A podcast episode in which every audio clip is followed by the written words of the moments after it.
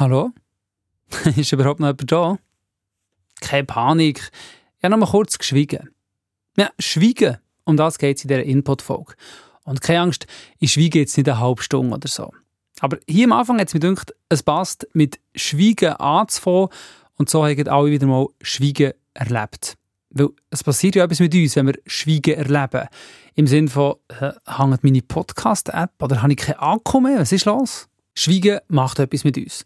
Und das wollte ich genauer anschauen. Ich frage, warum irritiert Schweigen im ersten Moment? Wenn diese Pause länger dauert als 1,5 Sekunden, werden wir in der Regel ein bisschen nervös und fangen an zu intervenieren. Ja, und zum Eingrenzen, es geht nicht um das meditative Schweigen, wo man eine Woche in ein Kloster geht, schweigt und zu sich findet. Um das soll es hier nicht gehen. Ich suche Alltagssituationen, wo Schweigen besser wäre als Blabla. Ich merke einfach, dass ich immer wieder in Situationen hineinkomme, wo Schweigen angebracht ist. Situationen, wo Reden Silber und Schweigen Gold ist. Obwohl man dort eigentlich nichts sagt, ist das mit einer wahnsinnigen Intimität verbunden. Ich möchte dem Schweigen, wo ja häufig in der Kommunikation ein bisschen verteufelt wird, ich möchte dem Schweigen mal eine Chance geben. Ich suche die gute Seite vom Schweigen. Input. Es ist schon ein paar Wochen her. Ich hatte dann eine gröbere Erkältung hinter mir, die Stimme noch ein bisschen kratzig, aber sonst über den Berg. Und im Nachhinein ist klar, ja, ich hätte dann eigentlich weiterhin noch ein Tee trinken, ruhig daheim bleiben, ein Buch lesen oder Podcast hören. Was ich aber dann stattdessen gemacht habe, Bier trinken, an ein lautes Konzert, schlechte Luft und ich habe viel zu lang, viel zu laut geredet. Und das gerade an zwei Konzerten, an zwei Öben nacheinander war ein Fehler. Meine Stimme hat so gelitten, dass ich mir heute einen Tag Schweigen selber verordnet habe. Kurz im Internet nachgeschaut, Heiserkeit, und da hilft schon irgendwie und weiss nicht was aus, aber hauptsächlich die Stimme schonen, indem man sie nicht braucht. Schweigen. Und jetzt rede ich eigentlich das erste Mal wieder für die Aufnahme jetzt ein paar ganze Sätze. Ich hatte dann Familiendienst, habe also daheim den Haushalt mit den Kindern müssen handeln. Das war eine echte Challenge. Ich habe probiert, so wenig wie möglich zu reden.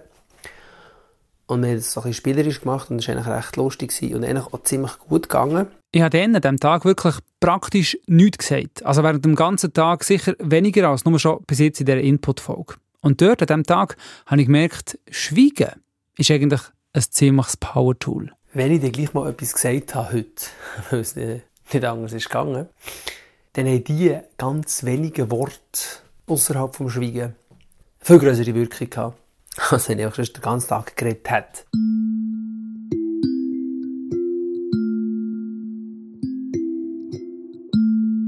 Ich fange einfach schon mal an aufzunehmen. Okay, also die Aufnahme läuft. Das ist die deutsche Sprachwissenschaftlerin Sina Lautenschläger. Sie forscht seit über fünf Jahren zum Thema Schweigen. Sie erzählt mir, dass Schweigen je nach Ort auf der Welt ganz eine andere Bedeutung oder ganz ein anderes Gewicht hat. Es gibt nämlich Schweigen und Redekulturen. Wir zu Europa sind Redekulturen. Außer die nordeuropäischen Länder, zum Beispiel Finnland, Schweden, die gehören zu den Schweigekulturen. Auch die asiatischen Länder gehören grundsätzlich zu den Schweigekulturen. Jetzt, was heisst das? Schweigen und Redekulturen unterscheiden sich so, dass anders zusammen geredet wird. Es gibt den sogenannten Sprecherinnenwechsel, also Turntaking nennt man das. Und in jedem Gespräch kommt man immer mal an einen Punkt, wo, die, wo das Gegenüber das Rederecht ergreifen kann. Häufig, wenn es Gegenüber eine Pause macht. Bei Redekulturen hat man festgestellt, dass dieses Turntaking, dass diese Pause, bevor das Gegenüber das Rederecht übernimmt, wenn die länger ist als 1,5 Sekunden, das klingt jetzt wenig, aber probieren Sie es gerne mal in eigenen Gesprächen aus, 1,5 Sekunden zu schweigen, das kann wirklich höllenlang sein. Ähm, wenn also in Redekulturen diese Pause länger dauert als 1,5 Sekunden, werden wir in der Regel ein bisschen nervös und versuchen, die, die Gefahr des Schweigens zu unterbinden und fangen an zu intervenieren. Also wir stellen zum Beispiel die Frage nochmal genau so, wie wir sie gestellt haben, oder wir formulieren sie um, oder wir sagen, hallo, hast du mir nicht zugehört oder sowas.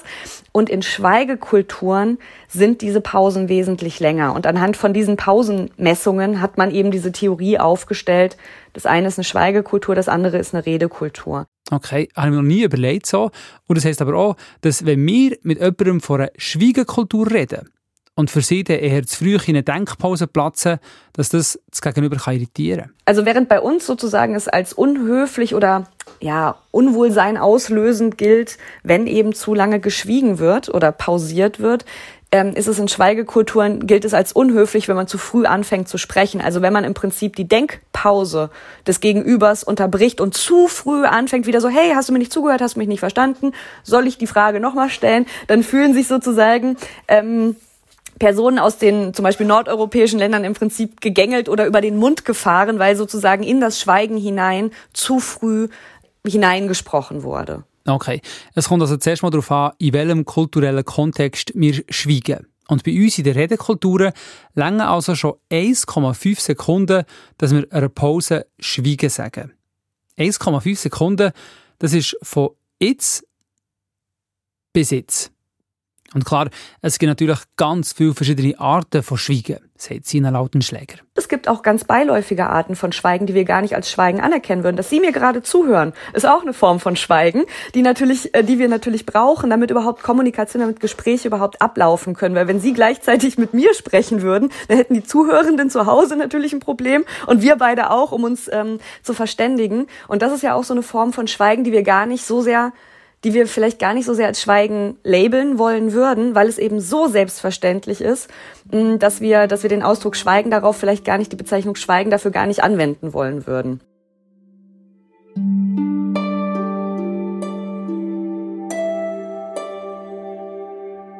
Okay. Aber wenn könnte man jetzt Schweigen im Alltag einsetzen? Wenn wäre Schweigen eine gute Reaktion? Guten Morgen, Matthias.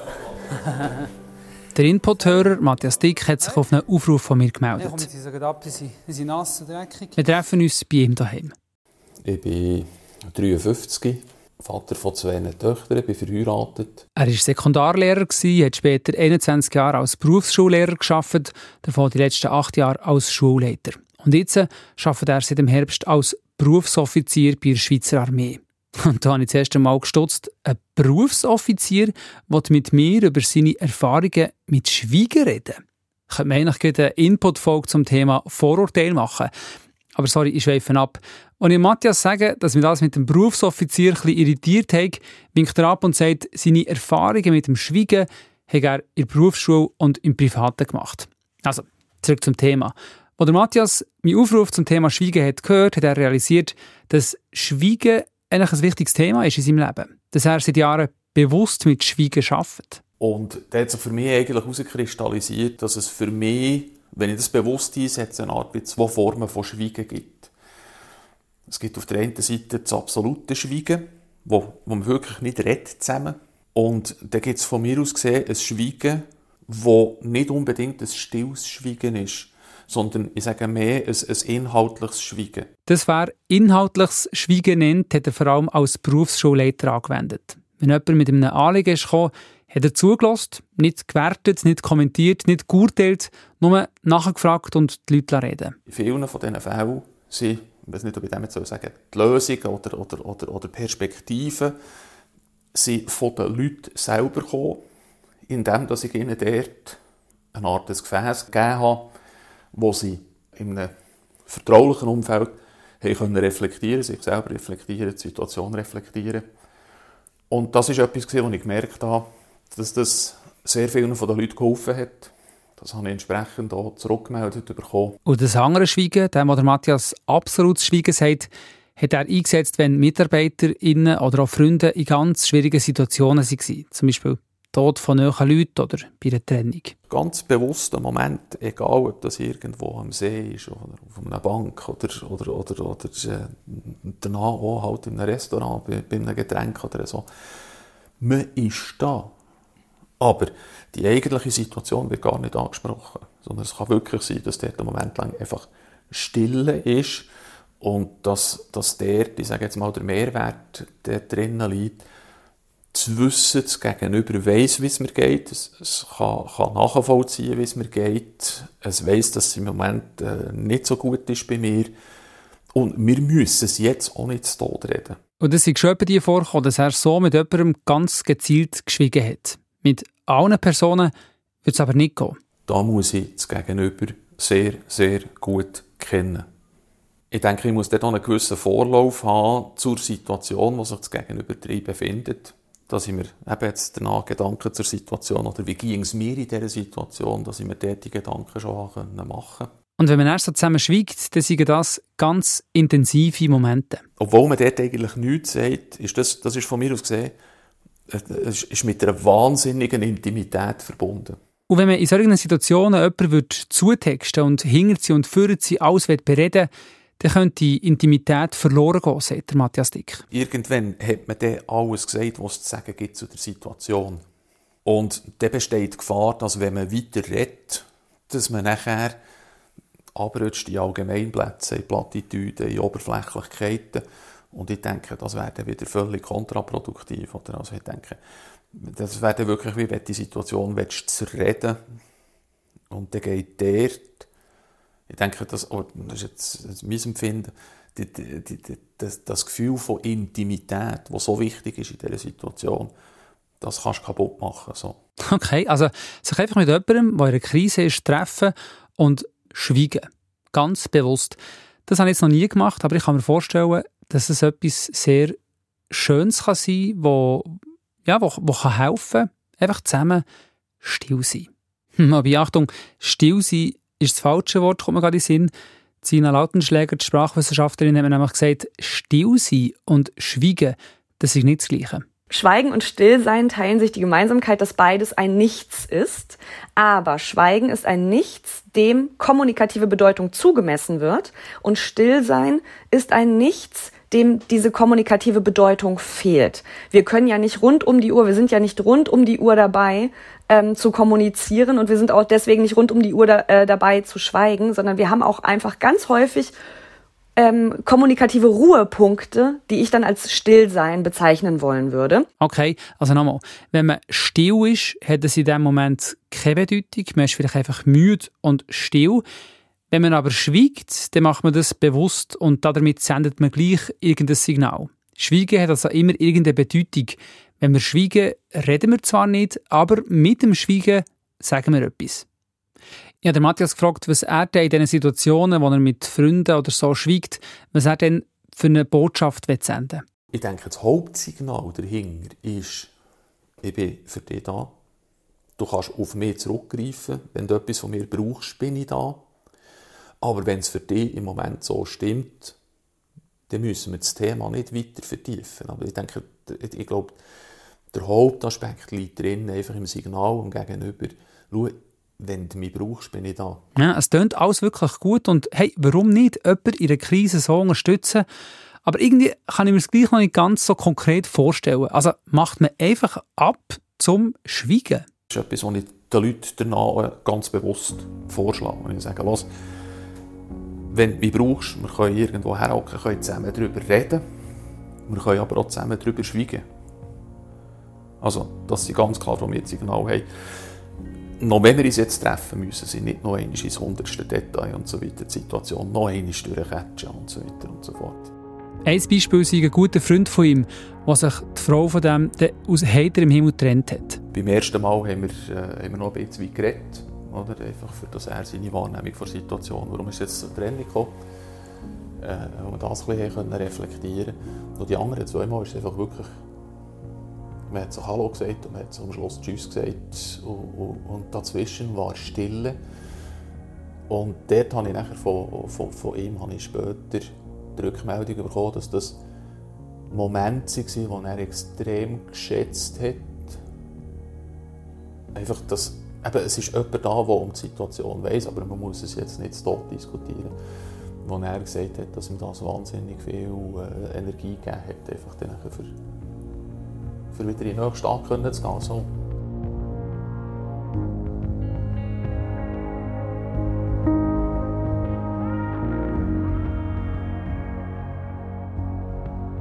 Schweigen, wenn jemand in einer Krise steckt und beide wissen, es gibt momentan nichts zu sagen, aber wir halten es zusammen aus. In so einem Kontext heisst Schweigen natürlich etwas ganz anderes, als zum Beispiel, wenn man sich nach einem Streit anschweigt, sagt Zina Lautenschläger. Wenn man sich streitet, dann wird man das Schweigen, was danach eintritt, niemals als inniges und verbundenes Schweigen interpretieren, sondern der Kontext des Streits legt nahe, okay, die Leute sind jetzt vielleicht verletzt oder müssen erstmal in sich gehen. Es ist auf jeden Fall kein wohlfühliges Schweigen.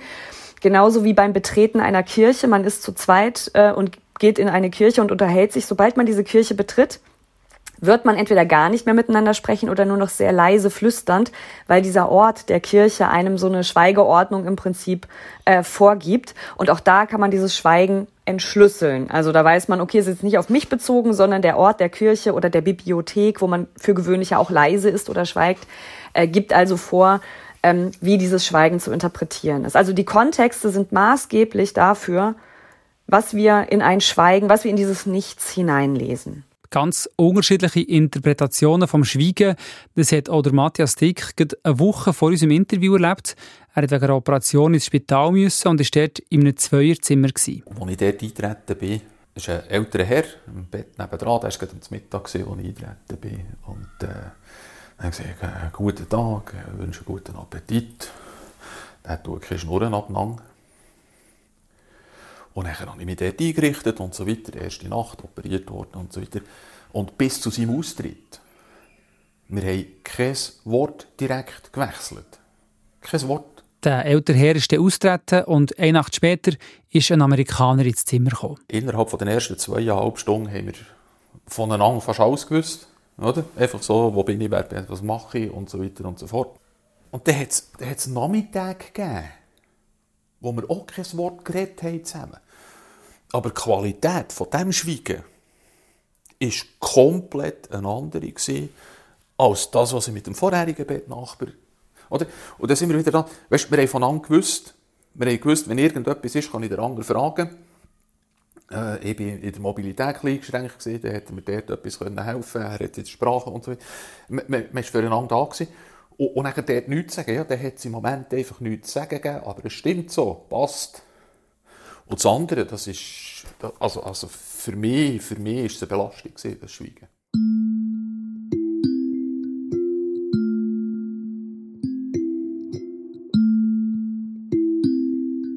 Jetzt haben wir viel gehört über, ich sage jetzt mal, empathisches Schweigen. Sich jetzt gegenüber hineinversetzen, sich überlegen, wie geht es dieser Person zusammen, eine Situation aushalten. Wie ist es eigentlich mit Schweigen in Konfliktsituationen? Kann Schweigen dann eine Lösung sein? Unbedingt, sagt die Input-Hörerin Anna Tanda. Ich treffe sie bei ihr daheim zu einem Kaffee. Ähm, einfach schwarz. Anna hat sich wie der Matthias auf einen Aufruf von mir zum Thema Schweigen gemeldet. Ich habe zwei erwachsene Kinder mittlerweile und einen guten größeren Freundeskreis, den ich sehr genießen kann. Ich bin ehrenamtlich engagiert und ich arbeite 80 Prozent in einer Firma, in einer Festanstellung, als Disponentin im Schrägstrich Kundendienst, Schrägstrich Mädchen für alles. genau. Und sie setzt in ihrem Alltag ganz bewusst Schweigen ein. Ich merke einfach, dass ich immer wieder in Situationen hineinkomme, wo Schweigen angebracht ist. Sei es Streitgespräche ähm, oder heftige Diskussionen gerade im Arbeitsalltag wo alle am, am, am Dreischreien sind oder am, am relativ laut halt sind, dann merke ich dass es gar nicht viel Sinn macht, jetzt auch noch mich einzubringen, sondern dann schweige ich einmal lieber in dieser Situation. Aber, was sehr wichtig ist, nach dem Schweigen, wenn sich alle beruhigt haben, vielleicht so eine Stunde, zwei, dann geht Anna nochmal auf die Person zu. Dann sind die Leute meistens ähm, sehr offen dafür, weil sie einerseits ein bisschen oben runtergekommen sind von ihrem Stress, das ist ein bisschen verflogen nach zwei Stunden, und andererseits, ähm, weil sie dann merken, oder weil ich das Gefühl habe, sie sind dann offen für ähm, konstruktive Kritik. Aus meiner Erfahrung kommt das sehr gut an. Aber wie schwierig ist es für dich, oder im, im, im Hitze des Gefechtssinnes kommen vielleicht Anschuldigungen, die, nicht gerechtfertigt sind. Ähm, der erste Impuls wäre ja, ich will dagegen reden und mein Argument bringen und grad, äh, ist es, ist es äh, Hast du lernen, dass du dich zurücknimmst? Ja, das musste ich lernen. Ich habe ähm, vorher in einer Firma geschafft, 18 Jahre und habe von dem sehr viel erlebt, sehr viel gesehen auch. Und ähm, ich habe dann einfach gemerkt, dass es die falsche Reaktion ist, dass man wie Öl noch ins Feuer geht, wenn man auch noch reinschreit und es reinschießt. Und dann in der Konfliktsituation innen kann es ja vielleicht, wenn man das nicht so kennt, die Strategie, von sich zuerst mal zurücknehmen, kann das ja vielleicht auch ein bisschen arrogant wirken. Oder wie hat es da direkte Reaktionen gegeben in Konfliktsituationen, dass sie gefunden haben, du, äh, was meinst eigentlich du, Anna? Wieso, wieso sagst du eigentlich du nichts dazu? Ähm, nein, gar nicht.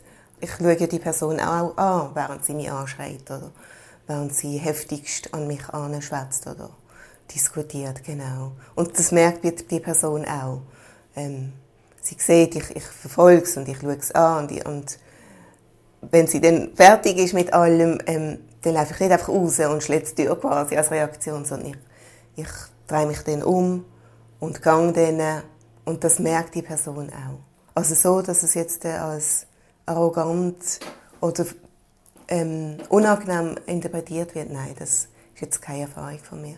Die Strategie vom Schweigen setzt Anna auch außerhalb vom Job ein, zum Beispiel mit ihren erwachsenen Töchtern. Ich muss sagen, für mich wäre es nichts oder für mich wäre es schwierig. Irgendeine hitzige Diskussion würde es mir glaube ich, schwer fallen, mich einfach komplett zurückzunehmen und im Moment gar nichts zu sagen. Und ja, das ist sicher auch eine Typfrage, haben wir dann noch gesagt.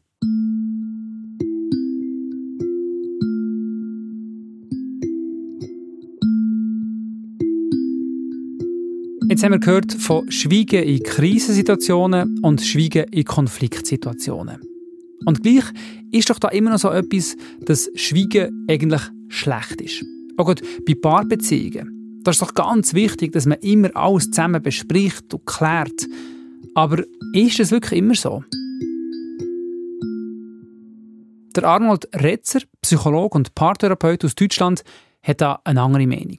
Er sagt, als Paar müsse man unbedingt auch einfach zusammen können schweigen. Ich glaube, dass das sogar ein wichtiges Kriterium von gut ähm, sag mal, von, von ähm, äh, funktionierenden Paarbeziehungen sind, dass man gemeinsam schweigen kann, dass man nicht jeden, ich sag's mal auf Deutsch, Scheißdreck ausdiskutieren muss, sondern gerade das gemeinsame Schweigen kann zu einer Form von, ich will mal sagen, inniger Bindung führen, die durch Reden vielleicht gar nicht in dieser Form erreicht werden kann. Eine Team Verbindung durch das Schweigen, so wie sie der Matthias vorher beschrieben hat, leuchtet ein. Der Arnold Retzer geht aber noch weiter. Er sagt, man müsse manchmal schon eine Güterabwägung machen. Lohnt sich jetzt das wirklich anzusprechen? Oder könnte man es nicht einfach sein? Würden wir uns vielleicht einiges ersparen, wenn ich jetzt einfach schweige? Darum sein Tipp, seinem Partner, seiner Partnerin nicht immer sofort alles sagen, was man denkt. Ist am Anfang einer Paarbeziehung sehr nützlich, wo man gefragt wird, was denkst du gerade, was fühlst du gerade. Mit fortschreitender Dauer der Paarbeziehung sollte man sehr vorsichtig sein, wenn man gefragt wird, was denkst du gerade, was fühlst du gerade, weil das authentisch abzusondern zu einem bunten Abend und zu Streit führen kann, weil man gerade an die attraktive Nachbarin gedacht hat. Manchmal ist also tatsächlich Reden Silber und Schweigen Gold. Input. Und jetzt kurz vor Schluss noch ein Blick hinter die Kulissen vom Input Podcast. Bei dieser Folge hier sind jetzt ja gerade zwei Expertenstimmen aus Deutschland vorkommen. Und jetzt kann man sich zu Recht fragen, hallo, Schweizer Podcast, wieso gibt es nicht Schweizer Expertinnen und Experten, die man befragen könnte? Und die Antwort ist so, unbedingt. Wir probieren eigentlich, wenn immer möglich, Leute aus der Schweiz zu befragen. Aber, und das ist man sich vielleicht als Hörerin oder Hörer manchmal gar nicht so bewusst, es ist zum Teil ziemlich schwierig, Expertinnen und Experten zu finden. Die Person muss zum Thema etwas zu sagen haben, muss einigermaßen gut reden und, häufig das Schwierigste, die Person muss sich Zeit nehmen und bereit sein, öffentlich zu einem Thema Auskunft zu geben. Zum Beispiel eine Sprachwissenschaftlerin, die schon seit mehreren Jahren zum Thema Schweigen forscht, habe ich in der Schweiz nicht gefunden. Auch ein Psychologe, der sich vertieft mit dem Schweigen befasst hat, habe ich nur in Deutschland gefunden. Also, wenn immer irgendwie möglich, aus der Schweiz und manchmal müssen wir halt ins Ausland telefonieren.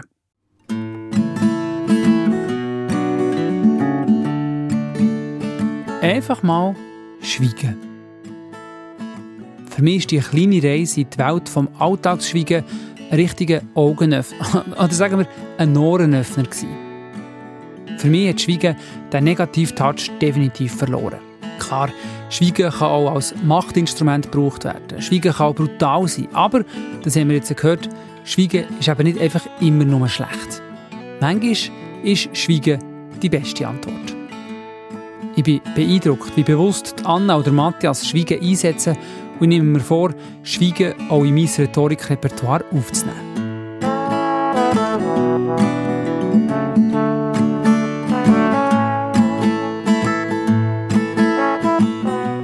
Das war es für diese Woche von Input. Rückmeldungen oder Themenideen sehr gerne per Mail an input.srf3.ch oder mir direkt auf Instagram. Mein Name Matthias von Warburg. So, und jetzt äh, schweigen.